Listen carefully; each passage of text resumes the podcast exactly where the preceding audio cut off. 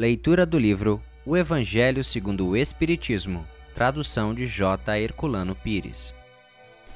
Bem-aventurados os que têm os olhos fechados. Vianney, Cura de Ars, Paris, 1863.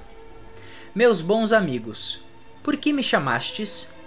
Para que eu imponha as mãos sobre esta pobre sofredora que está aqui e as cure? Ah, que sofrimento, bom Deus! Perdeu a vista, e as trevas se fizeram para ela. Pobre criança, que ore e espere. Eu não sei fazer milagres, eu, sem a vontade do bom Deus. Todas as curas que obtive e que conheceis, não as atribuais senão a aquele que é o Pai de todos nós. Nas vossas aflições voltai sempre os vossos olhos para o céu, e dizei, do fundo do vosso coração: Meu Pai, curai-me, mas fazei que minha alma doente seja curada antes das enfermidades do corpo, que minha carne seja castigada, se necessário, para que a minha alma se eleve para vós com a brancura que possuía quando a criastes. Após esta prece, meus bons amigos, que o bom Deus sempre ouvirá a força e a coragem vos serão dadas, e talvez também a cura que temerosamente pedistes, como recompensa da vossa abnegação. Mas desde que aqui me encontro, numa assembleia em que se trata sobretudo de estudar, eu vos direi que os que estão privados da vista deviam considerar-se como os bem-aventurados da expiação. Lembrai-vos de que o Cristo disse que era necessário arrancar o vosso olho se ele fosse mau, e que mais valia atirá-lo ao fogo que ser a causa da vossa perdição. Ah, quantos existem sobre a terra que um dia maldirão, nas trevas, por terem visto a luz. Oh, sim, como são felizes os que, na expiação, foram punidos pelos olhos. Seu olho não será causa de escândalo e de queda e eles podem viver completamente a vida das almas, podem ver mais do que vós que tendes boa visão. Quando Deus me permite abrir as pálpebras de alguns desses pobres sofredores e devolver-los à luz, digo a mim mesmo: Alma querida, porque não conheces todas as delícias do Espírito, que vive de contemplação e de amor? Então não pediríeis para ver as imagens menos puras e menos suaves que aquelas que podes entrever na tua cegueira.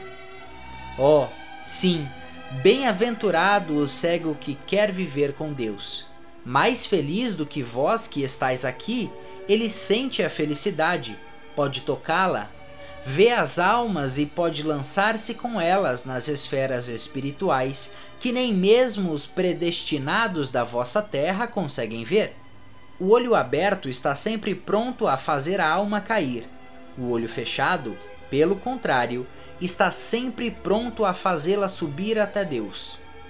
Crede-me, meus bons e queridos filhos, a cegueira dos olhos é quase sempre a verdadeira luz do coração, enquanto a vista é quase sempre o anjo tenebroso que conduz à morte. E agora algumas palavras para ti, minha pobre sofredora. Espera e tem coragem. Se eu te dissesse, minha filha, teus olhos vão abrir-se, como ficarias alegre? E quem sabe se essa alegria não te perderia? Tem confiança no bom Deus, que fez a felicidade e permite a tristeza. Farei tudo o que me for permitido em teu favor, mas por tua vez, ora, e sobretudo, pensa em tudo o que venho de dizer-te. Antes de me afastar, vós todos que estáis aqui, recebei a minha bênção. Nota: Quando uma aflição não é consequência dos atos da vida presente, é necessário procurar a sua causa numa vida anterior. Isso que chamamos caprichos da sorte nada mais são que os efeitos da justiça de Deus. Ele não aplica punições arbitrárias porque quer sempre que entre a falta e a pena exista correlação. Se, na sua bondade, lança um véu sobre os nossos atos passados, entretanto nos aponta o caminho a dizer: Quem matou pela espada, pela espada perecerá. Palavras que podemos traduzir assim: Somos sempre punidos naquilo em que pecamos. Se, pois, alguém é afligido com a perda da visão, é que a vista foi para ele uma causa de queda. Talvez também tenha sido causa da perda da vista para outro. Pode alguém ter ficado cego pelo excesso de trabalho que lhe impôs, ou ainda em consequência de maus tratos, de falta de cuidados, entre outros. E então sofre agora a pena de talião. Ele mesmo, no seu arrependimento, pode ter escolhido esta expiação, aplicando a si próprio estas palavras de Jesus: Se vosso olho for motivo de escândalo, arrancai-o. Muito obrigado por assistir o nosso podcast. Se você gostou, deixe seu like e compartilhe. Dessa forma, poderemos juntos espalhar cada vez mais a luz do Cristo Consolador.